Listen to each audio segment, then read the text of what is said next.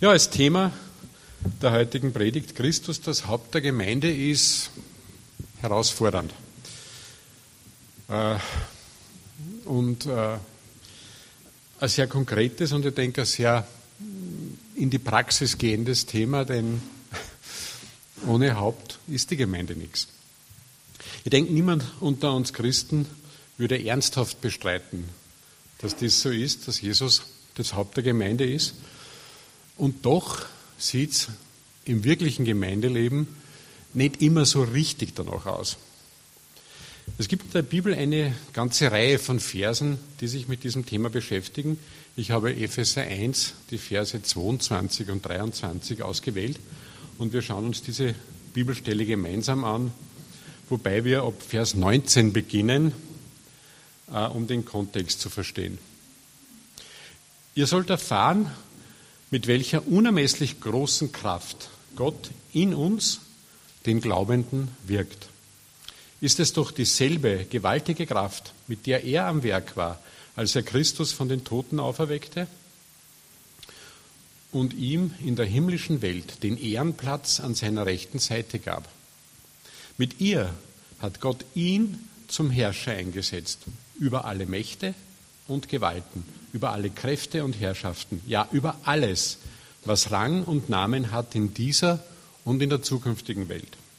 Alles hat Gott ihm zu Füßen gelegt und ihn, den höchsten Herrn, zum Haupt seiner Gemeinde gemacht. Sie ist sein Leib. Der Schöpfer und Vollender aller Dinge lebt in ihr mit seiner ganzen Fülle. Also Jesus Christus, der zur Rechten Gottes sitzt, der Herrscher aller Herrscher, dem alles zu Füßen gelegt wurde, der höchste Herr, ist das Haupt der Gemeinde. Er, der Schöpfer und Vollender aller Dinge, lebt in ihr mit seiner ganzen Fülle. Und doch schaffen wir es immer wieder einmal, diesen Leib vom Haupt zu trennen und ihn sozusagen kopflos herumlaufen zu lassen. Ich habe mal eine Frage. Wo ist das Himmelreich? Ich möchte euch einen kleinen Hinweis geben auf einen Vers aus, Johannes, äh, aus Matthäus 3. In jeder Zeit, in jener Zeit fing Johannes der Täufer an, in der judäischen Wüste zu predigen. Er rief, kehrt um zu Gott, denn Gottes himmlisches Reich ist nahe. Johannes der Täufer war sozusagen der Herold Jesu. Er hat ihn angekündigt. Daher dürfen wir aus diesem Ausruf schließen, dass das Himmelreich da ist, wo Jesus ist. Das gilt bis heute, wenn Jesus durch seinen Heiligen Geist, den Tröster, den er uns an seiner Stadt äh, gesandt hat, das Haupt der Gemeinde ist, dann ist die Gemeinde Teil des Himmelreichs. Wenn die Gemeinde kopflos umherirrt, dann nicht. Jesus lässt das zu, so wie er immer zugelassen hat, dass der Mensch die Entscheidung treffen darf, ob Gottes Wille oder des Menschen Wille geschehen soll, mit allen bitteren Konsequenzen. Und da sind wir auch schon mitten im Urproblem unserer Rasse. Unser Wille soll geschehen. Machen wir doch jetzt einmal einen kurzen Abstecher in unsere fernste Vergangenheit, sozusagen Menschheitsgeschichte in drei Minuten. Als Gott den Menschen schuf, kreierte er ein Wesen mit fast unbegrenztem Potenzial, dem beinahe alles möglich sein würde. Es gab nur eine einzige Einschränkung. Dann schärfte er, Gott, ihm, dem Menschen, also Adam in dem Fall, ein, von allen Bäumen im Garten darfst du essen. Nur nicht von dem Baum, der dich gut und böse erkennen lässt. Sobald du davon isst, musst du sterben. Das bedeutet, Gott würde die oberste Instanz für die Menschen sein und bleiben. Aber der Teufel nützte dies aus und schürte Zwietracht und Misstrauen zwischen dem Schöpfer und seinen Geschöpfen. Dazu gibt es folgenden Dialog. Gott hat gesagt, esst nicht von seinen Früchten, ja berührt sie nicht einmal, sondern sonst müsst ihr sterben. Unsinn, antwortete da die Schlange, ihr werdet nicht sterben. Aber Gott weiß, wenn ihr davon esst, werdet werden eure Augen geöffnet. Ihr werdet sein wie Gott und wissen, was gut und böse ist. Das bedeutet nichts anderes, als dass der Mensch hiermit von Gott als seiner obersten Instanz sich verabschiedet hat und nun selbst die höchste Instanz ist. Was der Teufel nicht gesagt hat, Gott hat den Menschen nicht dafür ausgerüstet, die höchste Instanz zu sein. Wir können das einfach nicht. Aus diesem Grund ist die gesamte Menschheitsgeschichte ein trauriges und leider auch häufig blutiges Jammertal. Eine Aneinanderreihung von fehlgeschlagenen Versuchen, die für uns unmögliche Aufgabe, selbst unsere oberste Autorität zu sein, irgendwie hinzukriegen. Inzwischen ist dies selbst die höchste Instanz zu sein, so tief im gemeinsamen menschlichen Erbe verwurzelt, dass es ganz schwer ist, davon getrennt zu werden. Und Gott hat das alles zugelassen.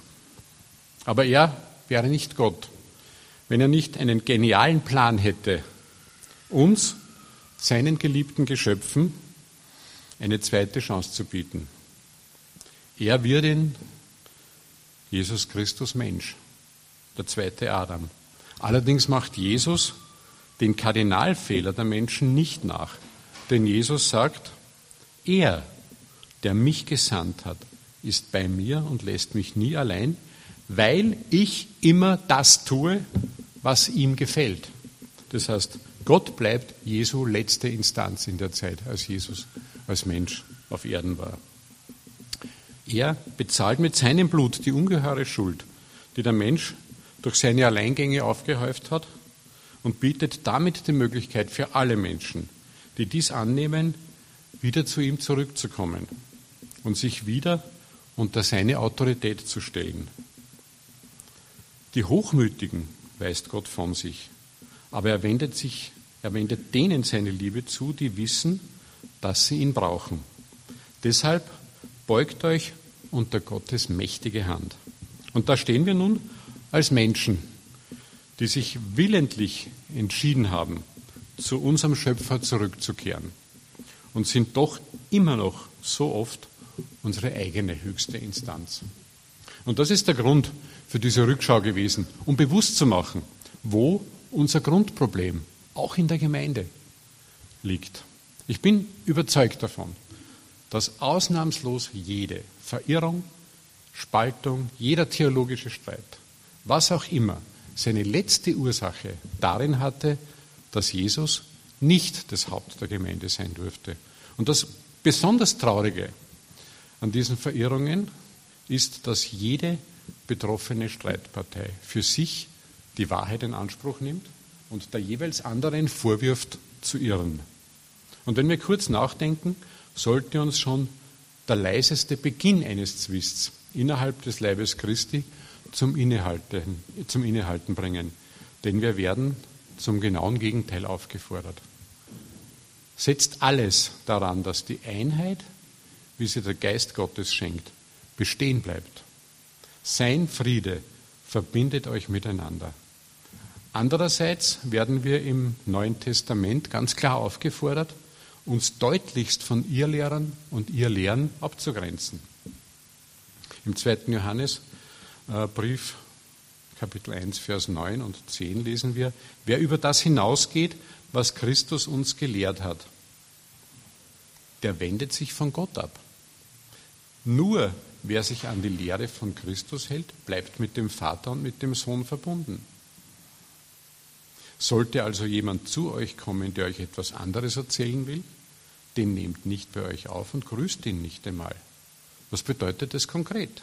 Wenn jemand im Leib Christi beginnt, ihr Lehren zu verbreiten, dann ist dies wie eine Krankheit, die diesen Leib gefährdet. Die logische Folge ist es, der Ursache der Krankheit schnell und entschlossen zu begegnen, wozu wir ja in Vers 10 aufgefordert werden. Je länger wir damit warten, desto weiter breitet sich diese Krankheit aus. Und da fängt natürlich für uns das Dilemma an. Wie passiert sowas in einer Gemeinde? Wie passiert sowas in unserer Gemeinde? Es kommen ja keine Irrlehrer da bei der Tür rein, stürmen die Kanzel und erzählen uns irgendwelchen äh, der Bibel widersprechenden Unsinn. jedes Mal, wenn wir in unserer Gemeinde mit solchen Probleme, äh, Problemen gekämpft haben, waren das Geschwister aus unserer Mitte, waren das Menschen, die wir geschätzt haben, die wir geliebt haben, waren das Menschen, die in einflussreicher Position in der Gemeinde waren. Und wie geht man dann damit um? Wir sollen unbedingt Einheit bewahren. Wir sollen uns von Menschen, die ihr lernen, äh, verbreiten, trennen. Und wir werden, wie gesagt, vom Apostel der Liebe ganz klar aufgefordert dazu, uns von solchen Irrlehrern abzuwenden, weil sie eine Krankheit verbreiten, die den Leib Christi gefährden. Und je länger die Krankheit Zeit hat, desto mehr wird der Leib Christi davon befallen werden. Also eine sehr schwierige Situation, besonders dann, wenn das Menschen sind, die man eigentlich gern hat. Und wir wissen aus eigener Erfahrung, wie schmerzhaft solche Krankheitsverläufe Verläufe für eine Gemeinde sein können. Wir haben das immerhin in den letzten zehn Jahren, sagen wir mal dreimal zumindest erlebt. Und schon wieder sind wir auf Jesus als das Haupt der Gemeinde angewiesen, um solche Angriffe auf die Gemeinde rechtzeitig zu erkennen. Und man muss ja, wenn ich sage Angriff, bedenken, dass das ja jetzt nicht böswillig von denjenigen passiert ist. Das waren ja nicht Menschen, die jetzt die Gemeinde zerstören wollten. Und trotzdem äh, bringen es Lehren, äh, haben es Lehren gebracht, die die Gemeinde zerstört hätte. Wenn ich jetzt an den letzten konkreten Fall denke, wenn wir sagen, wir brauchen keine Predigt mehr, wir brauchen kein Abendmahl mehr, weil das ist einfach Mittagessen. Und äh, wir brauchen letztendlich auch keine Gemeinde mehr, weil wir uns ja einfach nur zusammensetzen können. Dann ist es gemeindezerstörerisch.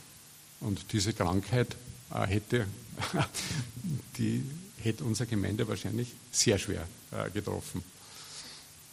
Jetzt ist nur die Frage, mit welchen Hilfsmitteln hat uns Jesus ausgestattet? Um dem zu begegnen. Als allererstes die Bibel, das Wort Gottes, das uns hilft, eine solche Krankheit zu diagnostizieren. Und ich denke, wir sollten vorsichtig sein. Äh, mir hat der Heilige Geist gezeigt. Punkt, Punkt, Punkt. Äh, wenn der Heilige Geist jemandem was zeigt, das in der Bibel konträr dargestellt wird, würde ich es vorziehen, der Bibel zu glauben. Denn das ist das niedergeschriebene Wort Gottes und unsere unbestechliche Möglichkeit zu prüfen, ob etwas von Gott ist oder nicht. Der Herr hat uns durch seinen Heiligen Geist mit Geistesgaben ausgestattet, wie zum Beispiel der Gabe der Unterscheidung der Geister, mit der wir ebenfalls Irrlerner kennen können, die sich als eine gefährliche Krankheit erweisen. Und der Herr gibt in uns in der Gemeinde Brüder und Schwestern, die couragiert genug sind, am Irrlehrer auch entgegenzutreten und bei Bedarf in die Schranken zu weisen. Und wir dürfen nicht vergessen, dass hinter jedem Angriff auf den Leib Christi der Teufel steckt. Wenn wir ohne Leitung durch das Haupt der Gemeinde, Jesus Christus, diesem Angreifer entgegentreten wollen, dann haben wir schon verloren. Was also tun, um Jesus zum Haupt der Gemeinde zu machen, was also ein rechtmäßiger Platz ist? Ich glaube, der Schlüssel dazu ist zum Beispiel im ersten Korintherbrief im Kapitel 6 zu finden. Wenn ihr dagegen in enger Verbindung mit dem Herrn bleibt, werdet ihr mit ihm eins sein durch seinen Geist. Je mehr wir alle, und zwar nicht nur die Gemeindeleitung, sondern wir alle, jeder einzelne Teil des Leibes Jesu, danach streben, den Herrn das Haupt unseres Lebens sein zu lassen, desto mehr wird dies in der Gemeinde sichtbar werden. Es sind ja Menschen, die weltliche und fleischliche Einflüsse in den Leib Christi einschleppen. Und wie lässt sich das konkret umsetzen? Es gibt eine hochaktuelle Warnung, die Paulus seinem Schüler Timotheus geschrieben hat. Denn es wird eine Zeit kommen, in der die Menschen von der gesunden Lehre nichts mehr wissen wollen. Sie werden sich nach ihrem eigenen Geschmack Lehrer aussuchen, die ihnen nur nach dem Mund reden. Und ich denke, dass dies gerade in unserer multimedialen Zeit ein nicht zu unterschätzender Einfluss auf die Gemeinde ist. Die Anzahl der christlichen YouTube-Clips, Podcasts, Bücher und so weiter ist so umfangreich wie nie zuvor. Und leider ist nicht alles immer die reine biblische Wahrheit, die uns da verkündigt wird. Unser Feind, der Teufel, kann nicht widerstehen, immer wieder einmal der guten Saat ein wenig Unkraut beizumengen.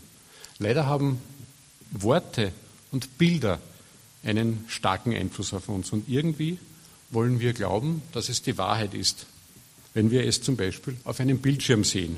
Und dies wird sehr häufig von den Medien ausgenützt, besonders von den weltlichen Medien, besonders jetzt in unserer Zeit. Und darum sollten wir achtsam bleiben. Darum gilt mehr denn je, prüfet jedoch alles und behaltet das Gute. Das Böse aber, ganz gleich in welcher Form, sollt ihr meiden. Mir persönlich ist es schon öfter passiert, dass ich begeistert war von der Botschaft eines weltbekannten Fernsehpredigers und musste dann bei genauerer Prüfung feststellen, dass die vermittelten Inhalte zwar in den Ohren kitzeln, aber letztendlich nicht der biblischen Wahrheit entsprechen. Allerdings, und darüber bin ich sehr froh, bin ich sehr häufig auch wirklich bereichert worden und habe dazulernen dürfen. Aber auch da sind wir wieder auf das Haupt der Gemeinde angewiesen, auf die Führung durch den Heiligen Geist, um die gute Saat vom Unkraut unterscheiden zu können.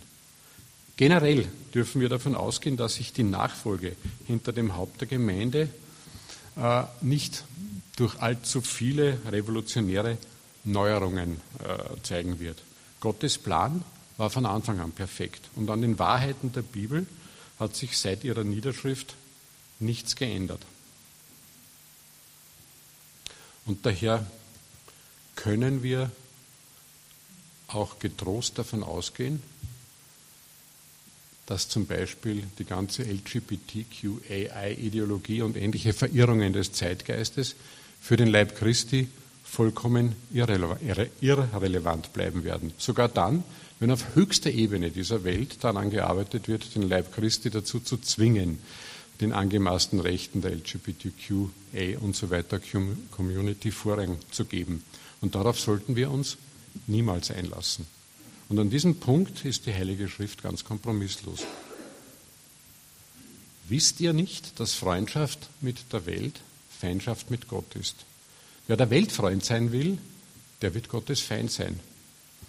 Und wenn wir beginnen, gegenüber dem Bösen Kompromisse einzugehen, dann stehen wir auf verlorenen Posten und werden vom Bösen überwunden werden. Kleiner Einwurf in eigener Sache. Vielleicht denkt sich mancher von euch, das ist so eine richtige Hardliner-Predigt von einem unserer Hardliner. Aber ich bekenne mich reinen Herzens dazu, als konsequenter Hardliner aufzutreten, wenn es um die Gefahren für den Leib Christi geht. Und genau dazu werden wir in der Heiligen Schrift durch unser Haupt, den Verfasser der Bibel, aufgerufen und nicht dazu, sanfte Kompromisse mit Irrlehrern, dem Zeitgeist und anderen Gemeindezerstörern einzugehen. Das haben uns die letzten paar äh, Verse ganz eindeutig gezeigt. Die heutzutage so beliebte Kompromissbereitschaft sogar gegenüber unseren schlimmsten Feinden, und das beziehe ich jetzt nicht unbedingt auf die Gemeinde, erscheint mir persönlich ebenfalls sehr, ein sehr zeitgeistiges Phänomen zu sein, hinter dem Jesus eher nicht steht.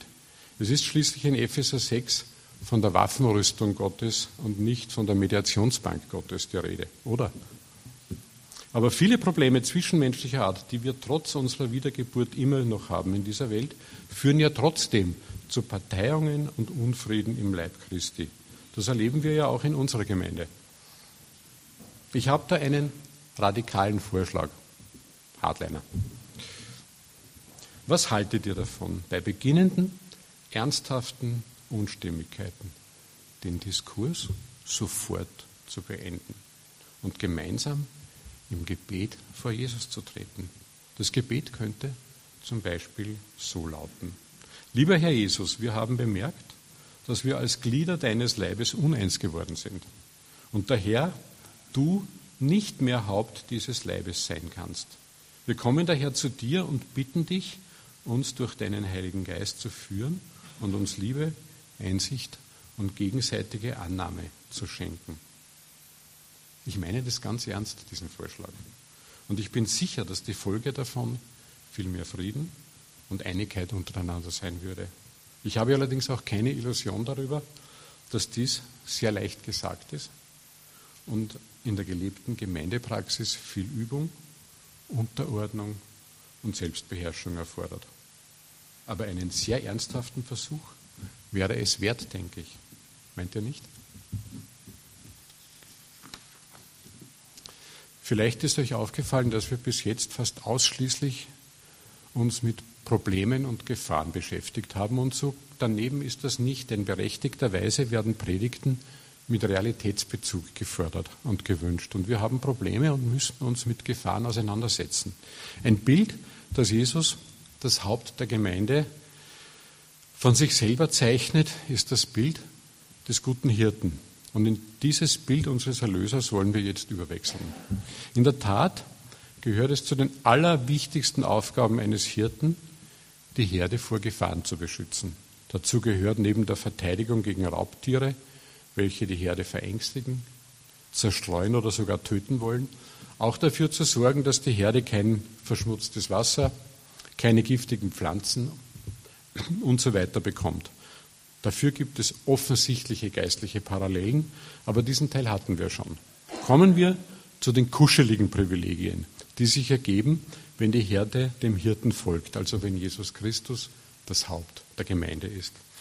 Am wohl bekanntesten ist wohl die kurze und unvollständige Zusammenfassung, die König David gedichtet hat. Der Psalm 23, ein Lied von David. Der Herr ist mein Hirte, nichts wird mir fehlen. Er weidet mich auf saftigen Wiesen und führt mich zu frischen Quellen. Er gibt mir neue Kraft. Er leitet mich auf sicheren Wegen und macht seinem Namen damit alle Ehre. Auch wenn es durch dunkle Täler geht, fürchte ich kein Unglück, denn du, Herr, bist bei mir. Dein Hirtenstab gibt mir Schutz und Trost. Du lädst mich ein und deckst mir den Tisch vor den Augen meiner Feinde.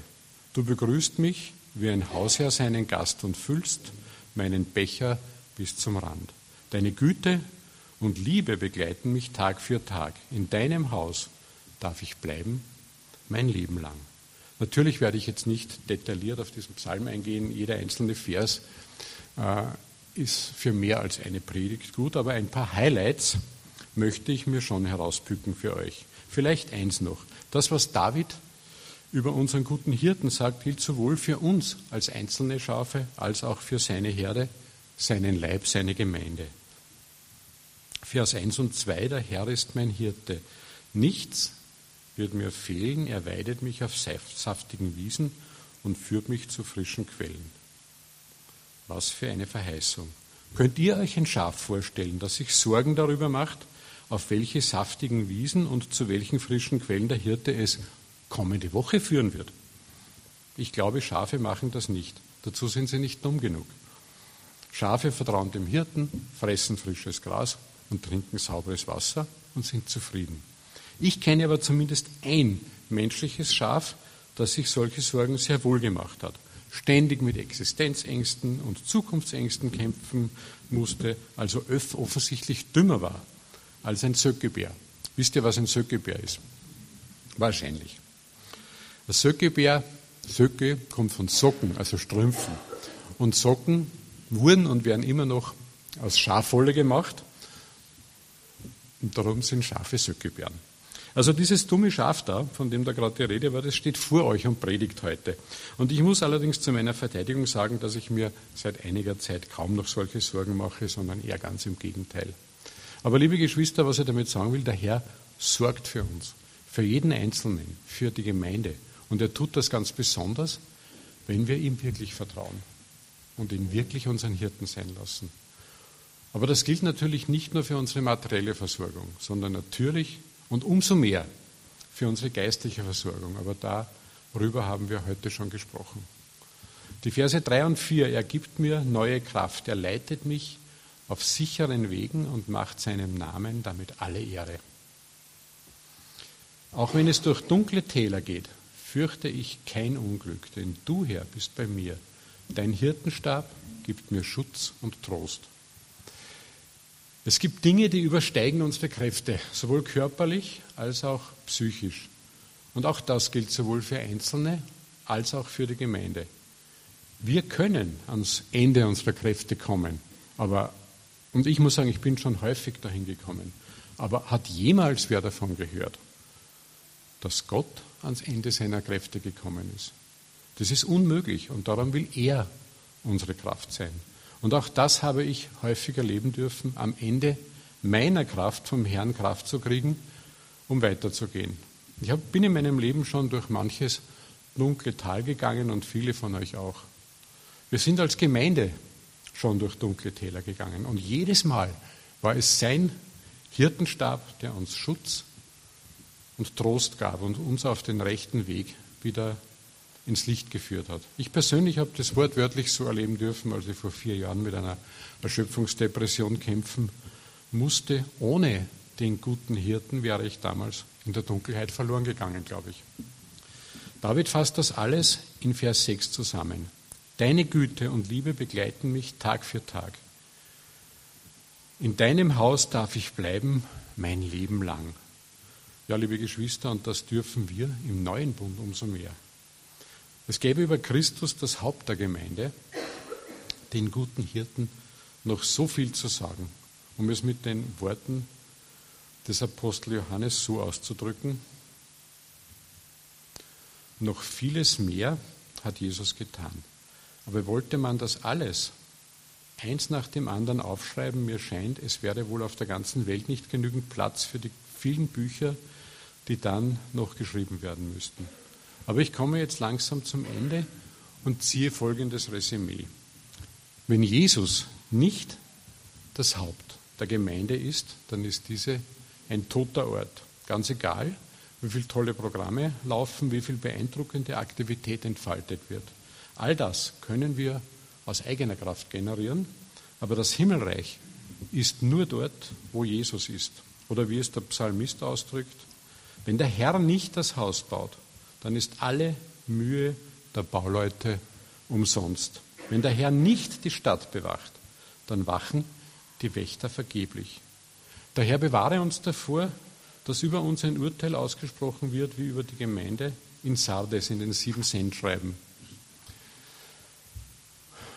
wo das Haupt über die Gemeinde sagt, ich weiß alles, was du tust.